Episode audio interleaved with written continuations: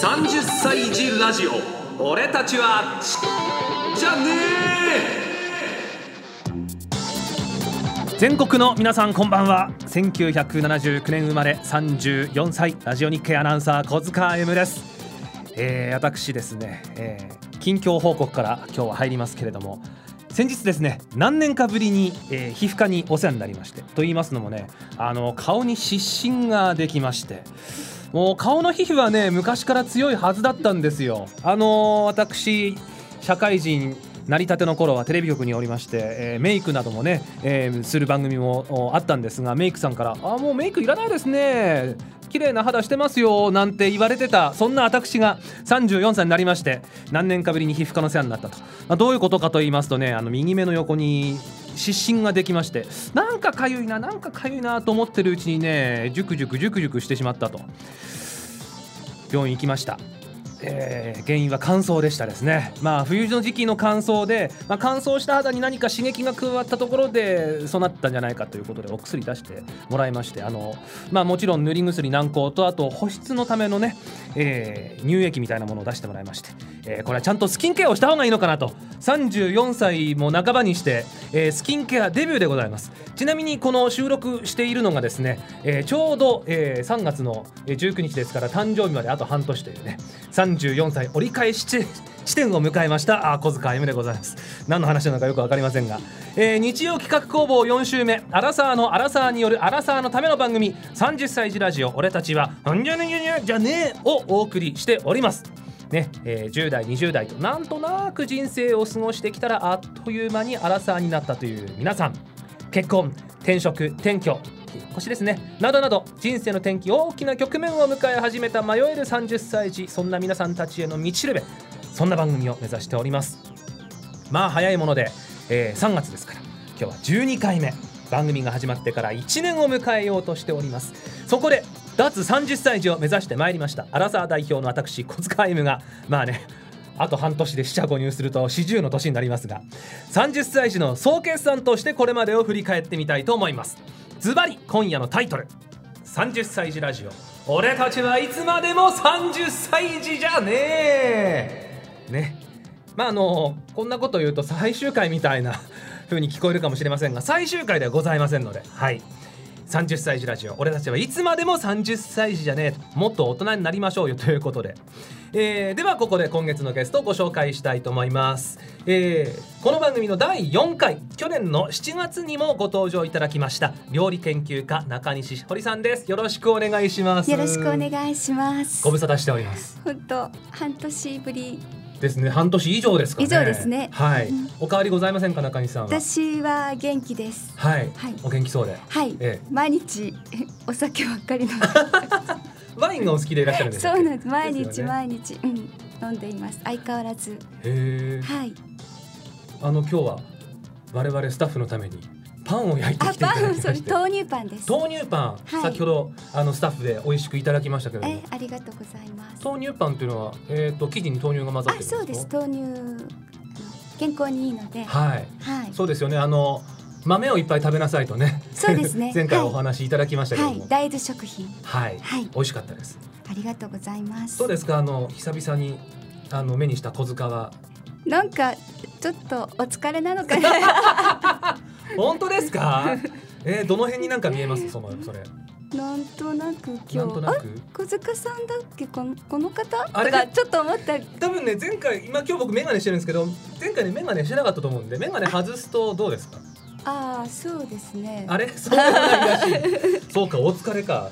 なんでしょうね。やっぱりあの肌の感じとかですかね。そう。えそんなことないですけどなんとなくオーラが。オーラがまずい。見た目にはわからないけどなんとなく疲れている。これは一番まずいパターンではないか。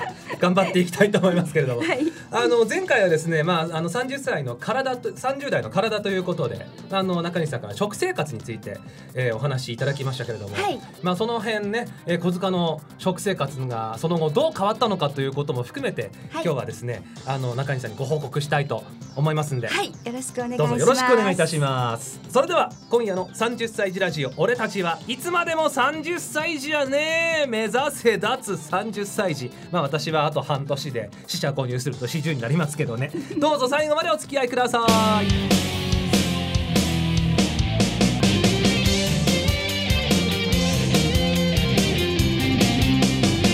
30歳児ラジオ。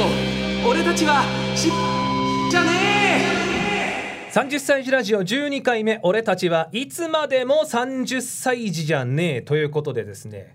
え中西さん、今日はまあこれまで私小塚が1年間で学んできたことをえー、振り返りたいと思いますんで、そうですね。はい、はい、あのご一緒にお付き合いいただいてもよろしいでしょうか。はい、い。はい、えー、ということで我々の手元にはですね、この、えー、1回目から11回目までどんなことをしてきたのかという資料がございますが、はい、いろんなことしてきたんですよ。いろいろね。ええー、匂いとか。匂いやりましたやりました。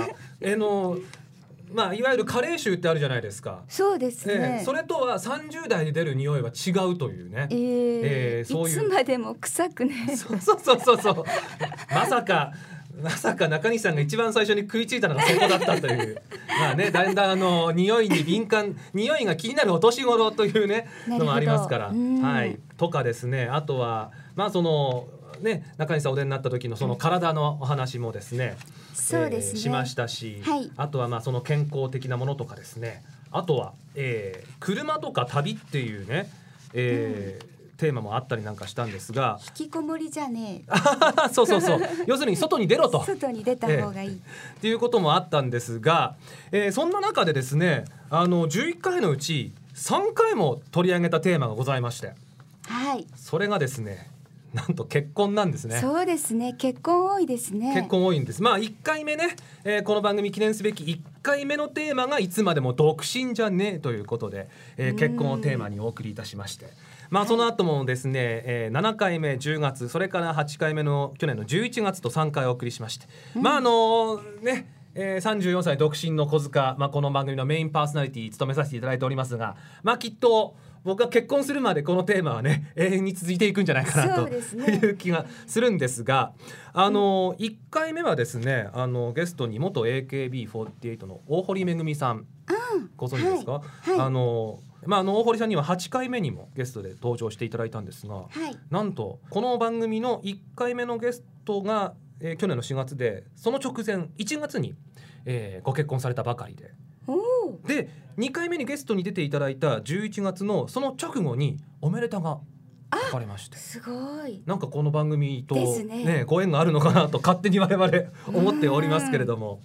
まあそんなわけで、あのー、1回目の放送は、まあ、その結婚については先輩新婚ほやほやの大堀さんに、ねうん、あのー、まあのろけ話を聞いたわけですよ 結果的には結果的には、ええ、まあいかに旦那様とラブラブなのかというのを聞いたんですが、うん、すごいですよプロポーズがですね、うん、あの旦那さんが目の前で大堀さんの目の前でひざまずいてくれたってえー結婚されてみたい。されてみたいですか？どうですか、そういう独身なので。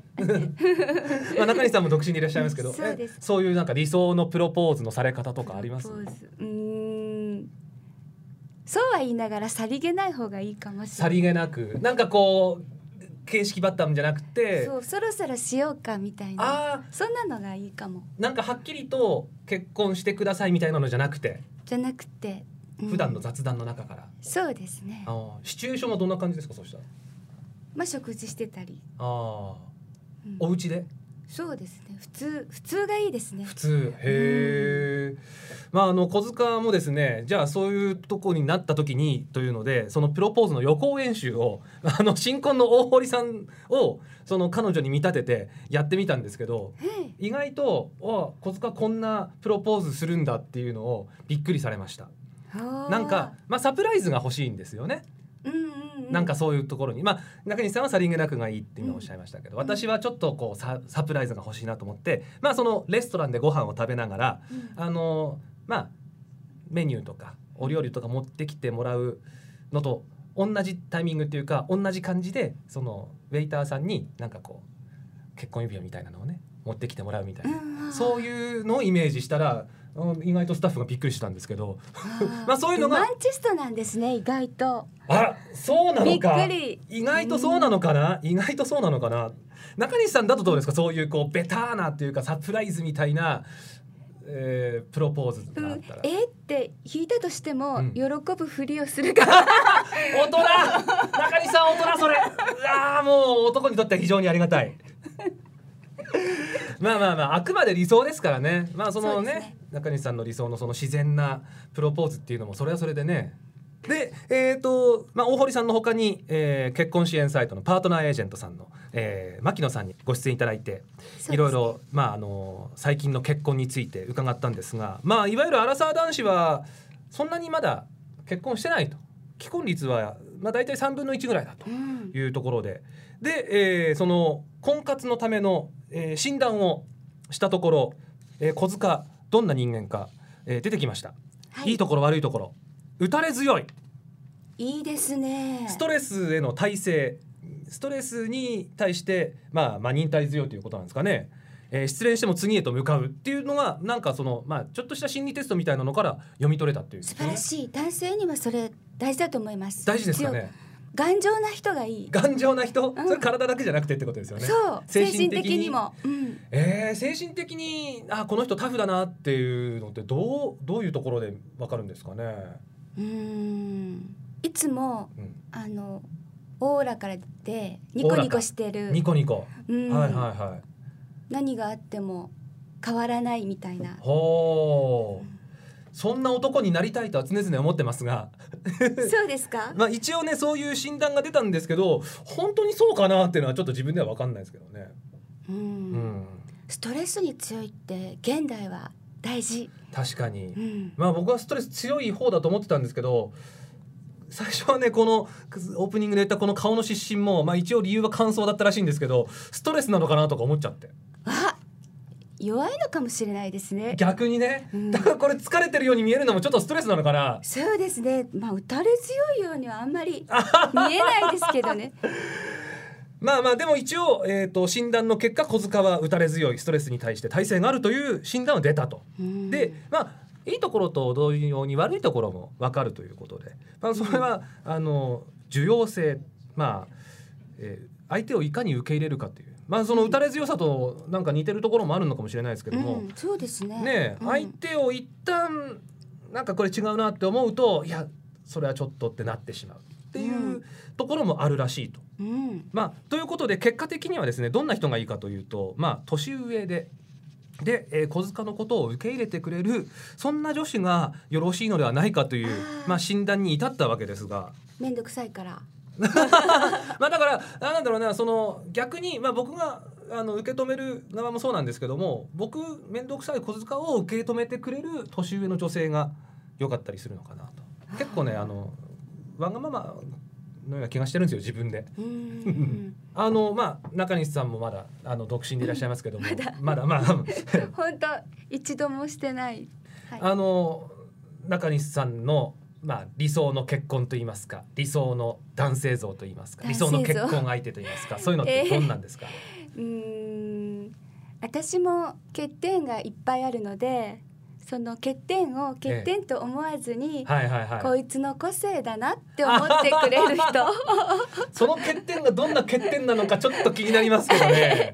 うーんあの料理を研究してるので、はい。うん例えばパンを焼きながら煮物をしながら洗濯機回しながらお風呂の掃除もして。随分同時進行ですね それ。そうそういうのが嫌っていう人はダメだろうなって。えそういうのが嫌というかそれ同時進行でできる中西さんがすごいと思うんですけど。そんなだだっっててお風呂掃除しながら料理作るの結構大変でしょ。あのお風呂掃除もこうシュッシュってやるものをこう、かけておいてそれしばらく置かないとダメじゃないあですか。汚れが落ちるまで待って。そうトイレもそうしておいて、でも洗濯機も回ってるし、ね。煮物もグツグツ言ってるし、オーブンではパンが焼けてるし、っていうのがなんか見てて疲れるって思う人もいるだろうなって、え。ー落ち着かないとか、はいはいはうん、いいや逆にすごいなって思いますけど なんかでも、効率的というかね。うん。まあ、変なやつって 思う人もいっぱいいるだろうなまあそれはやっぱりね男性の感じ方一つですよね。あそこがすごいって、もう僕なんか今聞いてて単純にすごいなと思いましたけど、えーええ。その上パックもして。パックもして。掃除機もかけ。な何個同時進行してるんですか。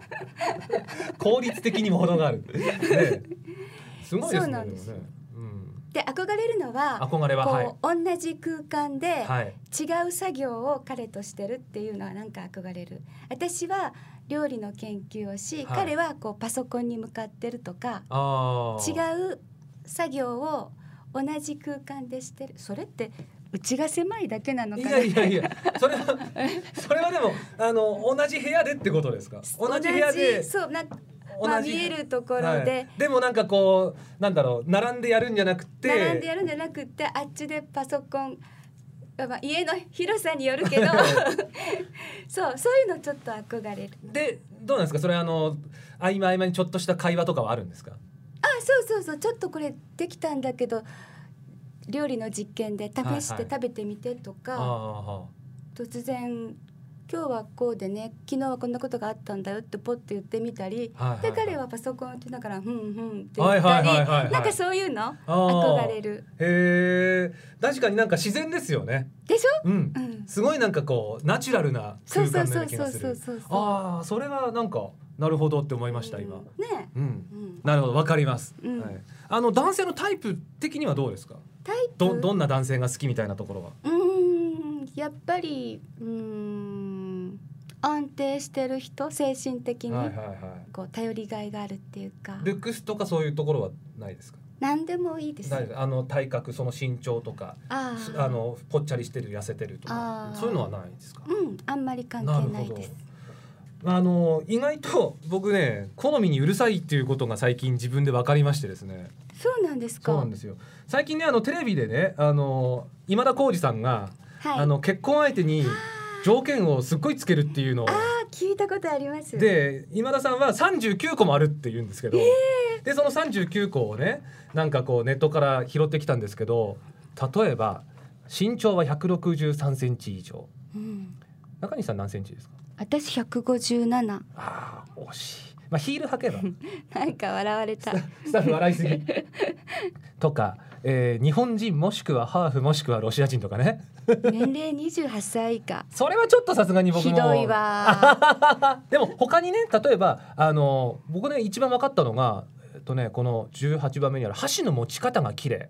あーでもなんかわかる気がする。これね僕もすっごい分かるんですよ、うん。最近ねこうガチャッと持つ人多いじゃないですか男性も女性も、そうそうそう、うん。そういうの鉛筆みたいに持そうそうそう握っちゃう人とかいるじゃないですか。あ気になります。ねえ。うん。はい。そこはやっぱり分かってくださいますか？あわかりますよかったよかった、だからねそういうのとかね。あとはなんだろうな。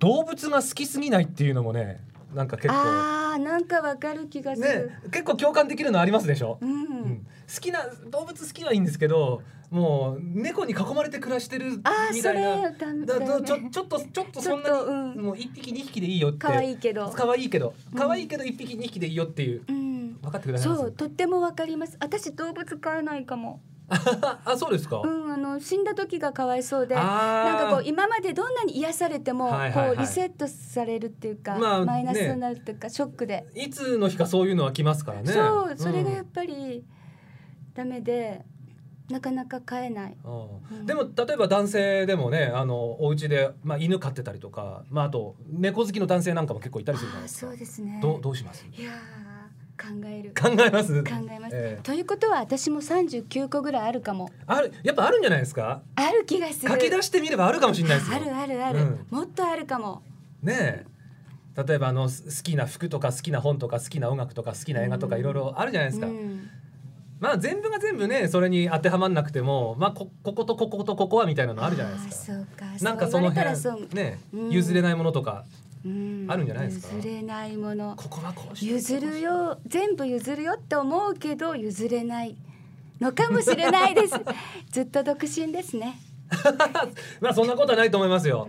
まあそんな形で3回、えー結婚について、えーお話し、えーしてきたんですけどもはい。2回目に結婚まあこれ結婚観という感じでねあの今度はゲストはあの増田由香ちゃんというねゲスト出ていただきましたが、えーとはい。独独身でしかも20代前半の目線からの結婚観っていうのをねえー、ゆかちゃんに言ってもらいましたけれども、まあ、この子ね、まあ、この子も元 AKB の子なんですけどもまた大人でねすごかったです。まあ、だってもう僕よりも一回り違うのにうん。大人でしたね。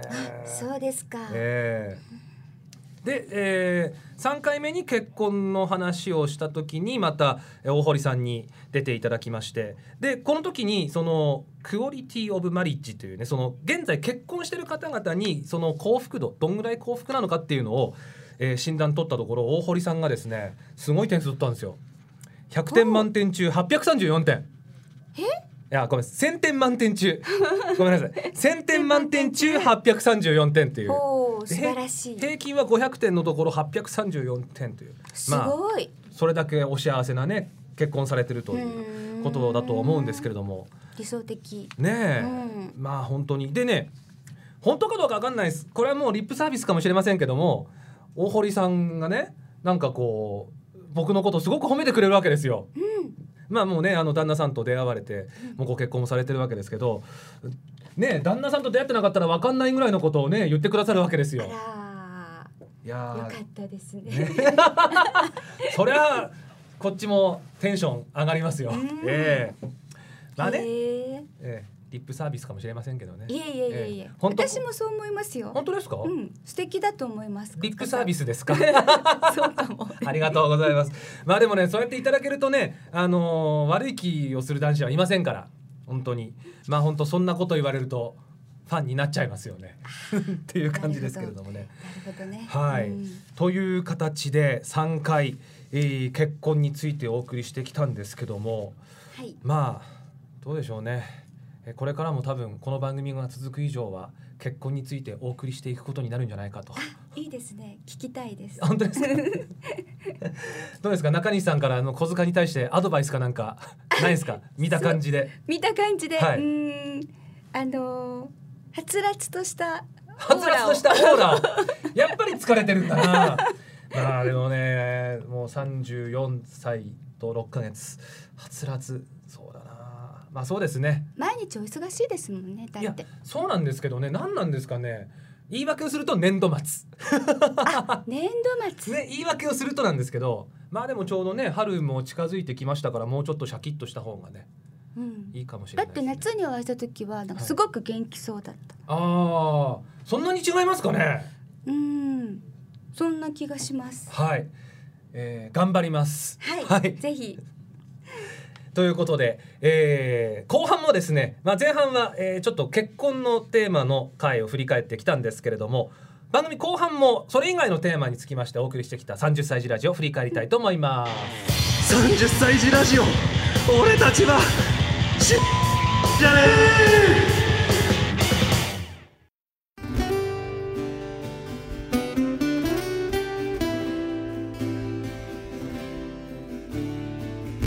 30にまつわるエトセトラ。さて30歳児ラジオの題して30にまつわるエトセトラ。歴史上の人物が30歳の時に迎えた転機とは？30歳にまつわる名言などなど30歳をテーマにしたミニ雑学コーナーでございます。今日登場する人物は日本人なら誰でも知ってるでしょうこの方。徳川家康。それまで100年以上も続いていた戦乱の時代に幕を下ろした。江戸幕府最初の征夷大将軍であります。この徳川家康30歳でとんでもない大失敗を経験します。それが三方ヶ原の戦い。宿敵武田信玄を奇襲しようとしたんですがなんとすでに作戦がバレていたんですね。ちびりながら命からがら逃げ帰り部下に漏れてますよ。と指摘されて赤面したという本当に情けない敗退。これが30歳だと。しかし決して漏らすだけでは終わりませんでした。この惨めな自分を忘れずしっかり自分の歴史に刻み込もうと家康はある絵を描かせたんですね。それが鹿見像というものであります。まあ大体肖像画と言いますとですね後世に残すために精一杯時には実際の人物以上に勇ましく描くものですがこの鹿見像は違いました。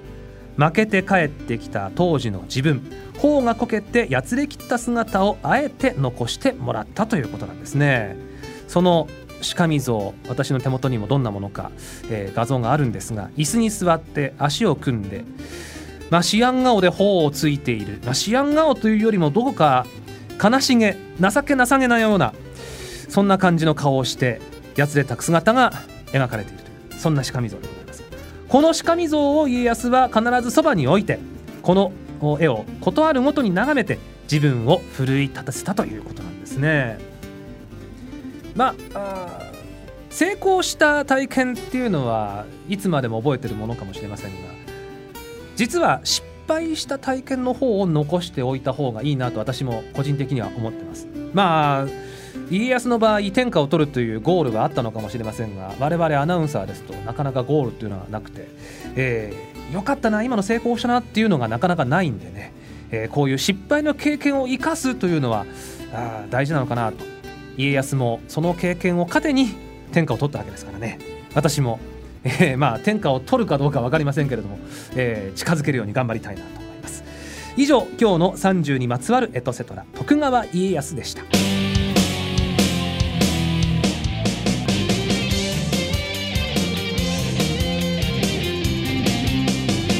30歳児ラジオ俺たちはしじゃねえ。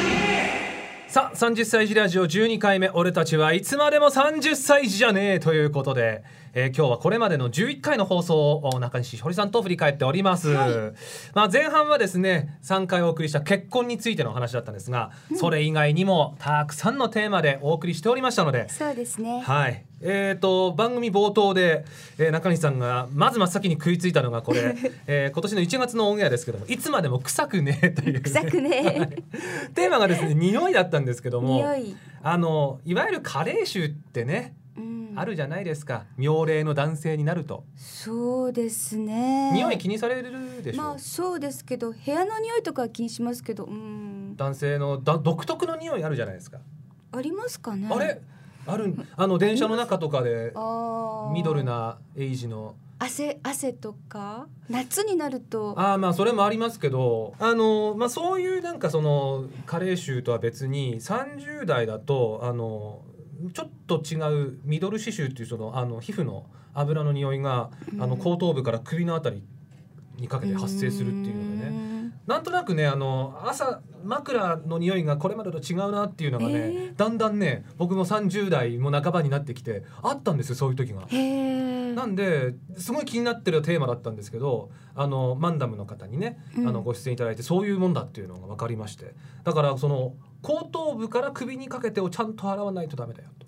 あ結局そういうことなんですか？そうだ皮皮脂というか皮膚のね頭皮のところ意外と男性ってシャンプーにかける時間が短いんですって。ああそれでそんな匂いがするってことですちゃんと洗い流してないというか洗い足りないんでしょうね、うん、で頑張って洗えば匂いは、まあ、それまでよりは抑えられると。抑えられる、えー、中西さんお風呂はどのぐらい時間かけて入ります？私すぐ出るんです。すぐ出るんですか？あれ？なんか勝手なイメージ勝手なイメージ女性はお風呂好き半身浴好き1時間も2時間も入ってるとかいう。入ってない入ってない入ってない？洗ったらすぐ出る。あら。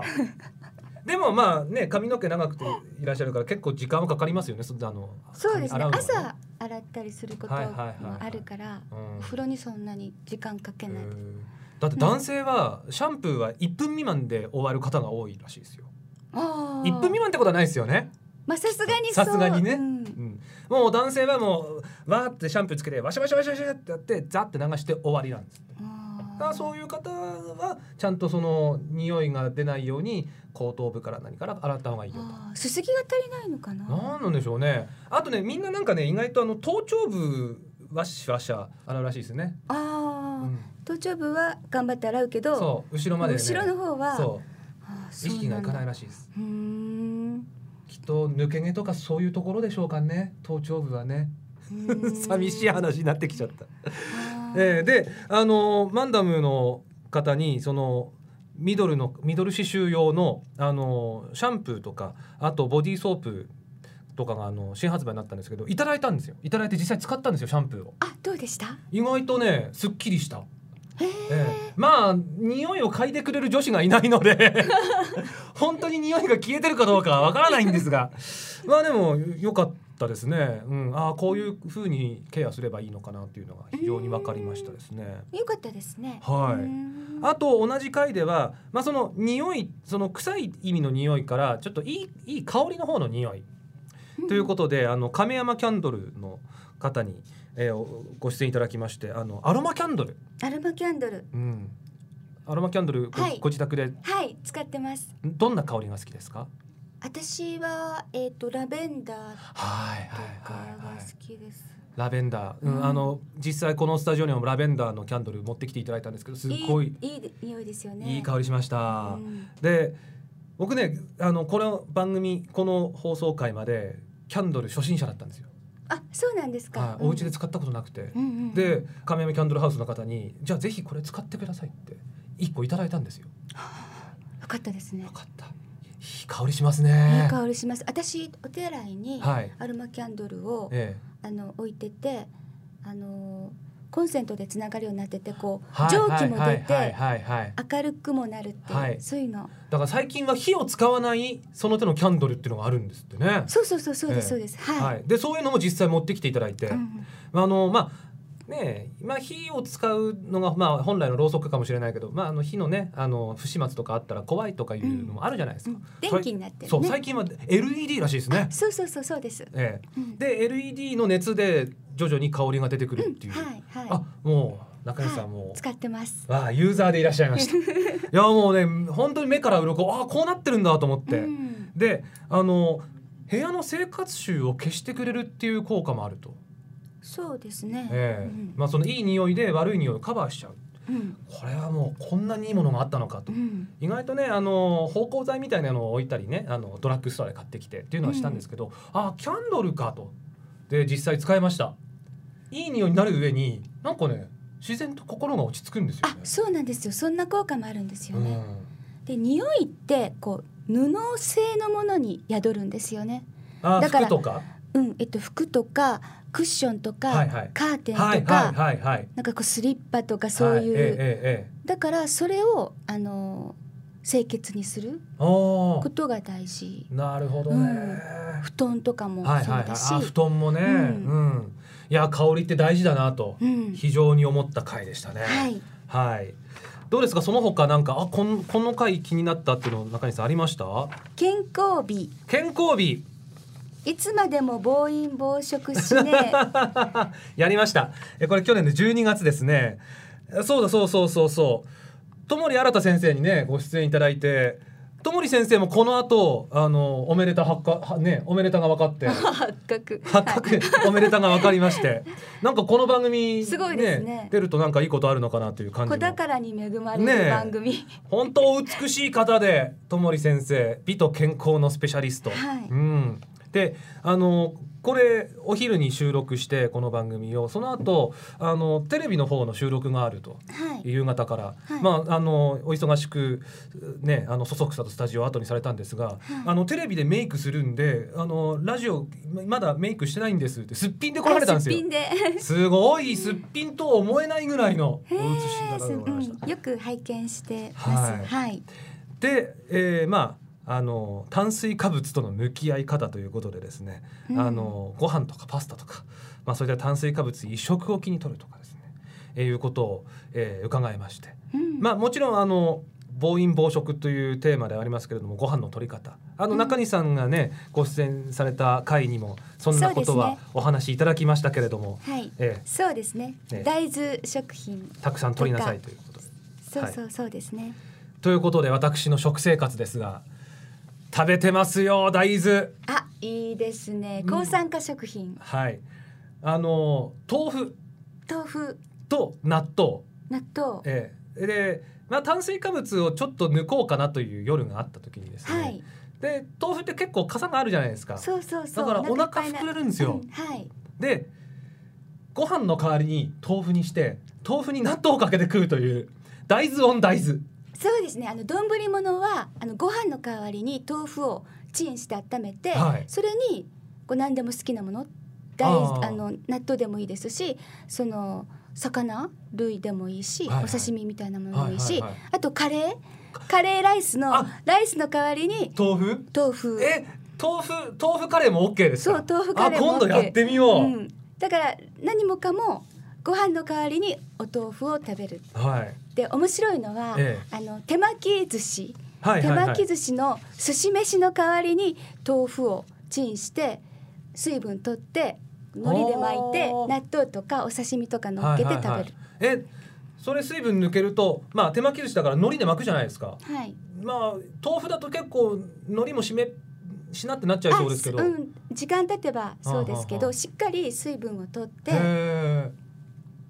なかなか美味しいですよ。手巻き寿司のご飯寿司飯を豆腐。豆腐。ぜひ今度やってみたいと思います。はい。い、やまあでもなんだろう。なんかこう習慣にするとなんか自然に食べられますよねああいうのもね。そうですね、ううん。ん私もそうしてます。暴飲暴食をした次の日はそういうふうに豆腐ご飯の代わりに豆腐を食べる、うんうん。っていうふうにしてます、はい。うん。あとあのお魚のお話もねあのされましたでしょ？えサーモンにオリーブオイルかけて食べるとっていうオリーブオイルじゃなくて、えっと、ポン酢にあそうだ。つけてそうだ。ちょっとだけごま油かけてそうだそうだ。サラダっぽくして。そうそうそう。はい。っていうのだと食べやすくなるよという話をそうですね。いただはいいたんですけど、なかなかやっぱり一人暮らしでお魚ってね食べないので。そうですよね、はい、最近プチハマりしてるのはサバの水煮の缶詰です。ああれまああのもう煮てあってちょっと味もついてるんでそのままも食べられるし。ー便利ですよね。便利で、で骨まで食べられるんで体にもいいかなと思うんですけど。お刺身買ってくればいいんじゃないんですか？缶詰の方が安いんですよ、そうですよね。そうなんでも一日一回はこう生のものを食べるって大事あー生の方がやっぱりいいですか？あーうんまあそうですね。加工食品ばっかり食べるんじゃなくて、うんうんうん。やっぱり生のものを食べる酵素が取れるなるほど。うんじゃあお魚だとお刺身とか、ね。野菜だとサラダとかそういうことになるんですかね。そうですね。あのそればっかりじゃダメだけど。もちろん。はいはいはい。一回ぐらいは。はい。はい。ああこれはまた新たに勉強になりました。はい。でその健康日の会にですね、ペルノリカールジャパンの方にお酒のたしなみ方、お酒との付き合い方みたいなことをねあなるほどはいちょうどあの年末ね忘年会シーズンでもありましたんでそういうお話になったんですけども、はいまああのお酒がお好きなあそうなんですよね次の日残ったりとかしません？あんまり残らない二日酔いとか使い酔いならない。おおな強いんじゃないですか？そうなんですかねどのぐらい量は飲みます？でもそんなに飲まないですワインははい。ボトル半分ぐらいかな結構結構飲みますよ。ええ飲すよね。ねえボトル半分うんお一人で。一人だったらそんな感じ。はいでもあの女子会なんかで。気がついたらみんなで一本ずつ開けたねみたいな こともたまにありますけど。女性の方がなんかお酒強いですよね男性よりもね。うん。えそんなまあ気づいたらあー一本開けちゃったねの次の日って大丈夫ですか？うん大丈夫ですけどまだ酔ってるのかなみたいなのが二日酔いえー、とかちょっと頭痛いな気持ち悪いなっていう。ああんまりない。わあ羨ましい。羨ましい。もう次の日仕事にならないよっていう時僕で年に半年に一回ぐらいあるんですけど。あそうあそれが二日酔い。二日酔い。まあー二日酔いもまあ程度があってただこう頭痛いなぐらいだったらいいんですけどもう気持ち悪い。うわもう何もお腹に入らないっていうあひどい二日酔いっていうのがたまにあって。ー。あそういうのないですか？ーないですね。はあ非常にお酒との付き合い方がお上手ということですよね これね。飲みすぎですよね。でもね健康に影響ないわけですから羨ましい、ううんでもうん。うん、そういう風なおお酒との付き合い方を考えましょうという。そんな回でしたか、そんな回だったでございますね。はい。最近いいお酒は飲めましたかっていうこの資料は何でしょうか。最近いいお酒いいお酒の席ってことですかねなんか中西さん最近いいお酒の席ありました？楽しかった私ほぼ毎日誰かが来てうちにはい。あのーパパーティーじゃないけど食事会してるのであ本当にほぼ毎日ですね。楽しいー毎日楽しい。毎日楽しいお酒。えお一人で飲むことないですか？あ一人ワインの時もあります。あります、はい。でもそれはもうご自宅が多いですか？あ家です家で。はい。外に出てお店で一人っていうのはなんかあそれはないですね。ううちでなんか作って、サラダみたいなもの作って。はあ。なんかでもそれはそれで楽しそうだし何か一人でも。そうそうそう楽しいですね、はあ。うん、あんまりないですけどね一人は。あんまりないですか？まあ一人で飲む方が多いな。そうなんですよね。あとそうだな。まあ匂いそれから、えー体の話また食の話もしましたけどあとね転職っていうのもあったんですよ。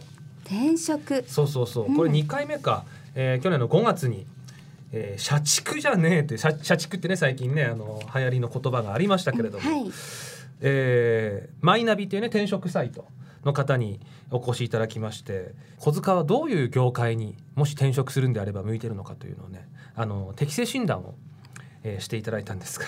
どうなりました？広告業界っていうああうーん。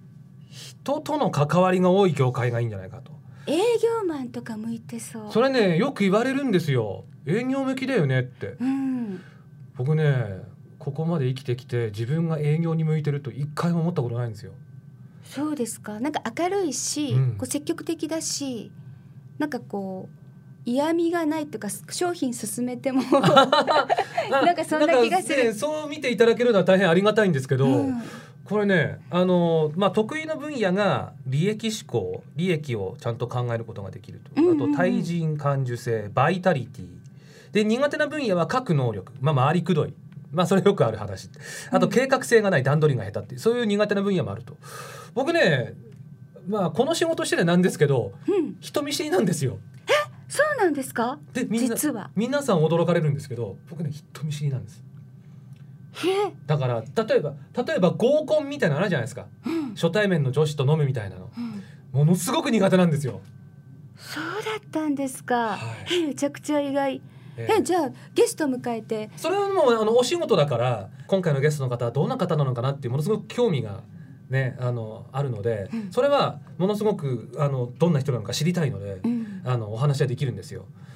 誰かに連れて行かれた合コン。うん、全く知らない。下手したら男性陣も知り合いが少ないぐらいの合コンがあった時にうわ何このアウェーな感じってなるとちょっと引いちゃってそういう時に人見知り発動するんですよ。へえ意外だなそうなんですよ。うんなんでねあの営業だとやっぱりその初対面の方との商談みたいなのって結構まあ勝手なイメージですがあるんですよねきっとね。そういうところでね自分ちゃんと喋れるのかなっていうのがいつもねわかんないんですよね。へえええまあ意外に意外に思われるかもしれませんけど。うんまあでも、まあ、一応適正診断をすると、まあ、人と関わるところがいいんじゃないかっていうことなんできっとあの中西さんが見えてるのもそういうところなのかなとは思うんですけどね。うんうん多分あの前回お越しいただいた時も中西さんと一番最初にお会いする時にまだねあの探り探りだったと思うんですよ。わかる気がするまあ、これね本当ねなんとかしたいなとこの性格は思ってるんですけどならんのですよね。ええでもお仕事バッチリだからいいんじゃないですか？ありがとうございます。前向きなお言葉。というのとかですね、はいまああと実際にあのセカンドキャリアで成功されてる方ということで、えーサッカーの解説されてるね、えー玉野さんという方が元あのサッカー選手で、えー今解説者としてセカンドキャリアもバリバリ、うんえーやられてるという方にお話を伺ったという回でございました。はいはい。あとなんだろうな。スマート？スマート？あこれね。そうそうそう。あのースーツカンパニーの方にお越しいただきましてそのスーツ選びパリッとちゃんと見えるスーツをね着ようやないかと30代なんだからということで、はい。でこの時ですね僕もスーツで来たんですよね収録の時にね。で診断してもらったんですけど、ちょっとねやっぱりあのシャツが大きすぎるっていう話だったんですよ。ああのいわゆるシャワイシャツがね。もうちょっとこうフィットするようなタイトめのシャツの方が綺麗にラインが見えるあそうですよね。シャキッと見えるから。そう。そうそう。っていうので本当ね今日スーツ着てこようかと思ったんですけど残念ながら残念ながら私服でございます。そうなんです。ね。やっぱりでもそういう男性のファッションも女性の目線から気になりますよね。そうですね。気になりますね。ううん。ん、似合うの着てるかなとか。うん、うん、この時期は本当に何着ていいか分かんなくてそうそう季節の。冬冬から春に。そうそうそうそう。なんですよ。季節の変わりはい、今日も私なんかちょっとしたニット着てきたら暑いなと思ってね。冷房入れてもらってるんです。汗が止まらないんですけども。まあでもね最近はいろんなそのなんだろうスーツとかシャツの素材もあってはい。なんかねあのちょっとこうなんていうんですか？あの速乾性のあるジャージ素材のシャツがあってで夏場も通気性が良くって汗もすぐ乾くみたいなそそんなうん。シャツがあったりなんかして、へえ最近男性もおしゃれですもんね。えそうなんですよ。うん。あとそのお越しになったスーツカンパニーの方もあれですよね。靴下履いてなかったですもんね。はあの石田純一さんスタイルと言いますか。靴下履かないのがおしゃれなんですか？あれおしゃれですよねおしゃれですよね。えおしゃれじゃない。あおしゃれじゃない。だって。まあ、まあ好き嫌いがあるということですかね。違いますあれは。だって、うん。汗をあの汗が出るじゃないですか足って、はいはい出ますよ。でソックスが吸うから清潔に靴が保たれるまあ確かにね。あれよくわあやのだ見えないようなソックス履かれてたんでしたっけ？でもあそっか外目から見るとはいあのソックス履いてないように見えるやつだったんだ。そっかそっか。あーあーそうだ、うん。あ履いてないように見えるでもでも。おしゃれじゃない。まあその辺はねあの個人個人の好みがあるということでええ、そういう結論で、はい。ええあとあの、まあ、マナー講師の方に、まああのまあ、そのマナーもスマートにいきましょう。言葉遣いもスマートにいきましょうということでそんな話を、はい。ええ。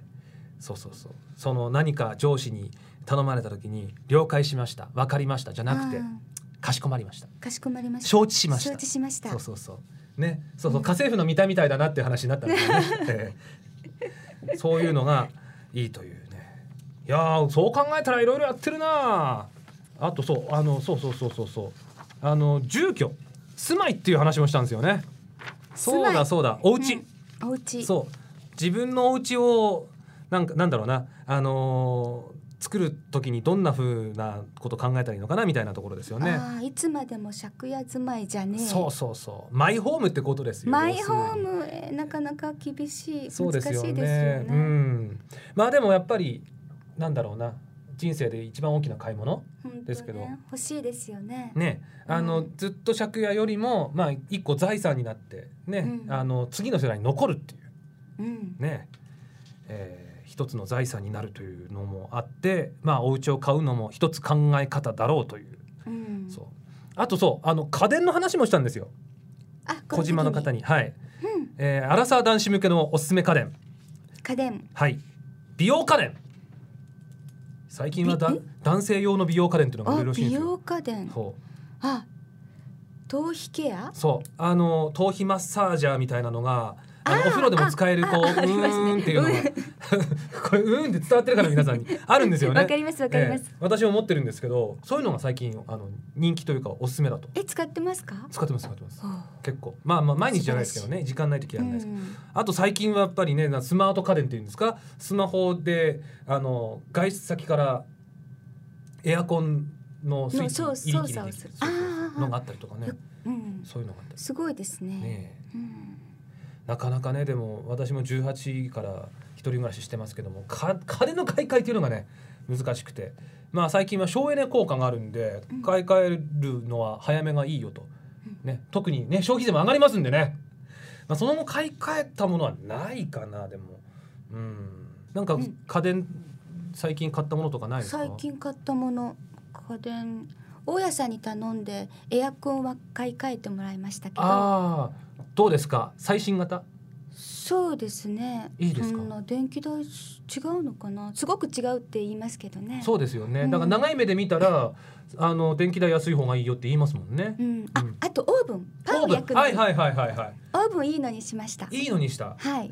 パンがこう高温で焼けるもの、うん、それは前のオーブンはどのぐらい長く使いました？期間。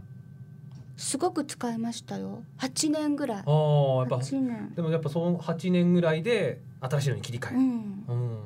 うん、な8年の長い方ですよねきっとね。どうですか？そうですね。うん長いと思うんですけどでもまだ使えるんだったんだけど、うんうん。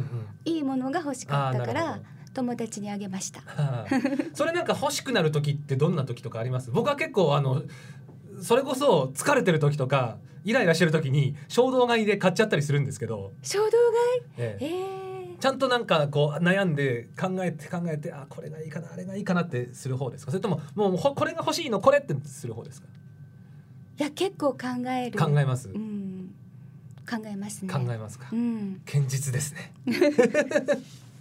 節約しなきゃ。そうですよね、さあということでそうですね。あとは前回にお送りしたのが電子書籍ということでいつまでもアナログじゃねえというね、えーまあその最近はデジタルでね何でもできると。まああの中西さんも、ね、タブレットね、うんはい。えーお持ちいただいてこれにねいろいろあのお料理の写真が入ってるんですよね。あそうそうそうね。そうですそうです、はい。まああのアナログからデジタルにね移っていこうじゃないかというところを、えー前回お送りしてまあ本当にいろんなことやってきました。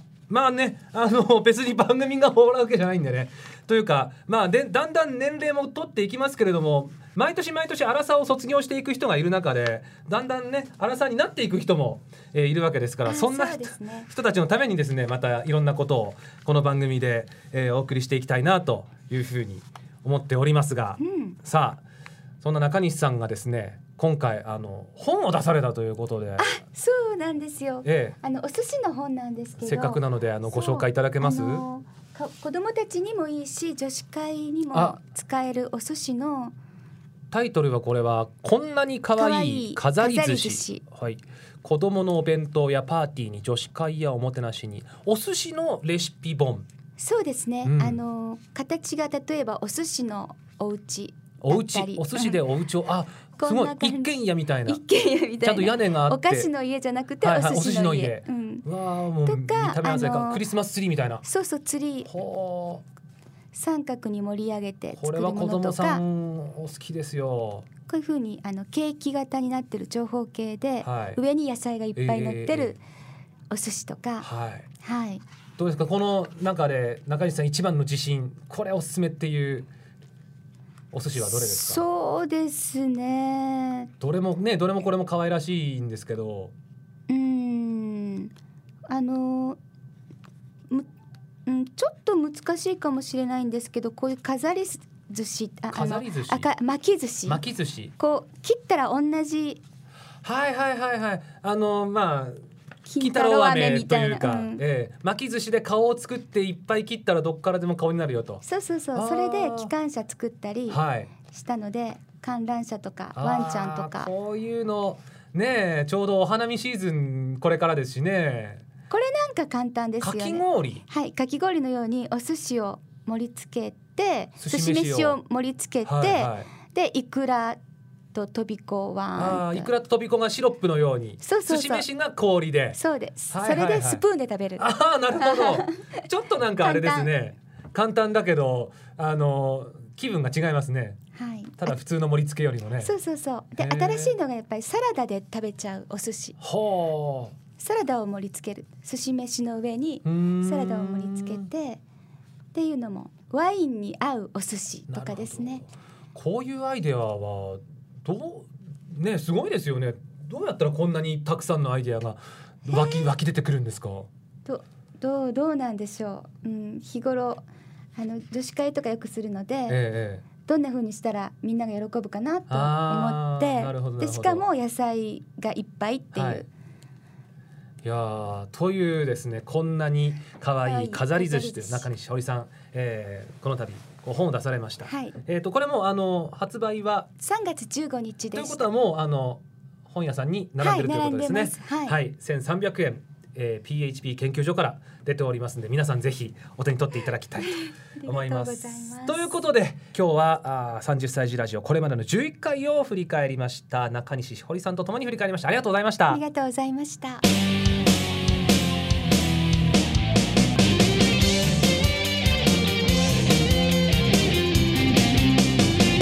30歳児ラジオ。俺たちはしじゃね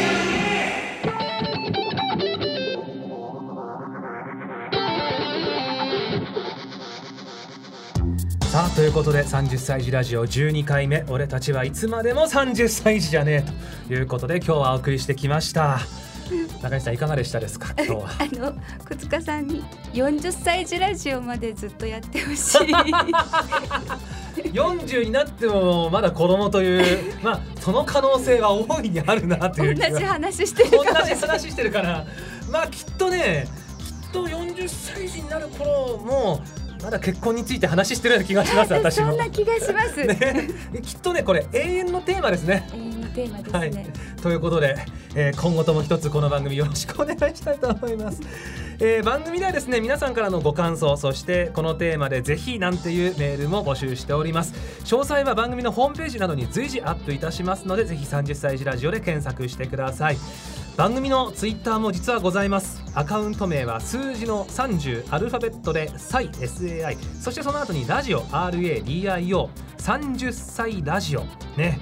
えー、まああのご縁あってこの番組をお聞きの方もう仕方ないと思ってですねぜひあのツイッターアカウントをお持ちの方フォローしていただければと思います。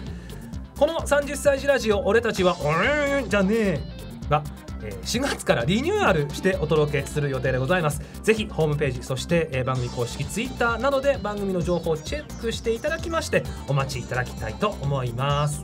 中西さん今日はありがとうございましありがとうたございました。それでは皆さんまた来月お会いしましょう。さようなら。さようなら